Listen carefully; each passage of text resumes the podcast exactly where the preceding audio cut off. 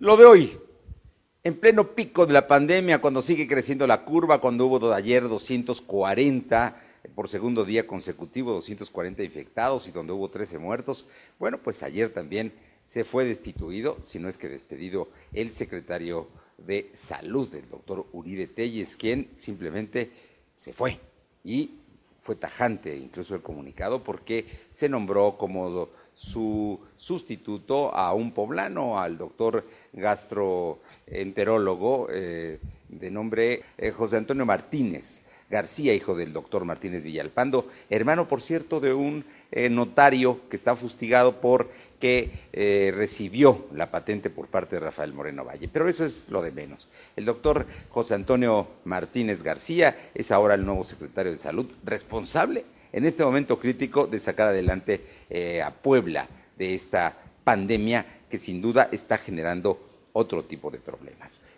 Pero salud, seguimos con el tema de la pandemia Seguimos con el, tema de la destitución del secretario de Salud, que por cierto, eh, Fermín García de la Jornada de Oriente, en su columna Cuitatlán, explica que fue un despido, y fue un despido fundamentado en que no aceptó ni acató órdenes de nombramientos hechos desde Casaguayo. Esa fue la razón de fondo para que fuera destituido.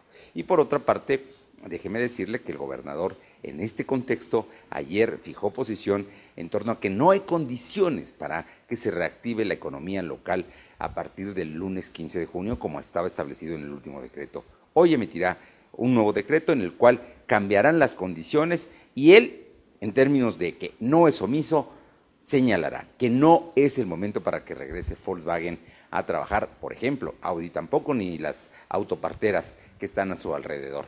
El tema es delicado porque las empresas ya traían un ritmo, ya están aprobadas por el Seguro Social, tienen las condiciones, son industrias esenciales y por lo tanto a nivel federal tienen todo el beneplácito para salir a trabajar, aunque el gobernador dijo, no soy omiso y aunque lo veo muy difícil, lo voy a hacer.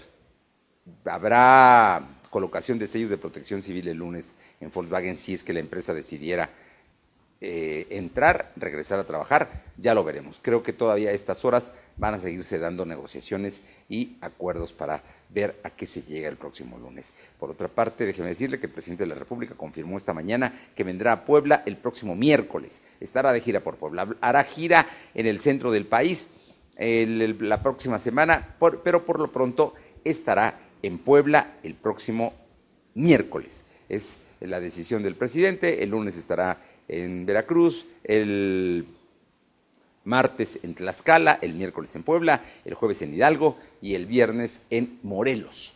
Eh, por otra parte, el presidente dijo que va a revisar el tema de las afores porque se generará una crisis, que no tengan miedo, que no se van a expropiar los, eh, en este momento, las afores, que son eh, los ahorros de los trabajadores para su retiro, pero que se tiene que revisar porque las condiciones son muy negativas para los mexicanos. Así es que eso es un tema que está ahí pendiente. Y por otra parte, déjeme contarle que ayer hubo una reunión del secretario de Educación Pública con los rectores de universidades poblanas del consorcio y también con dirigentes de eh, la Federación de Escuelas Particulares y padres de familia. ¿Con qué intención?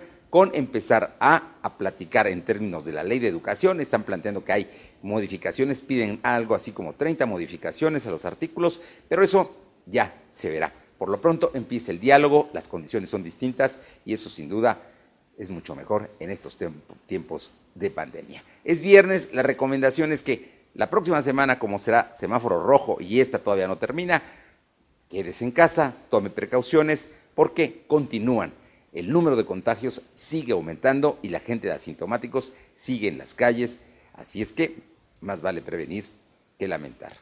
Quédate en casa, sigue siendo la propuesta. Es lo de hoy.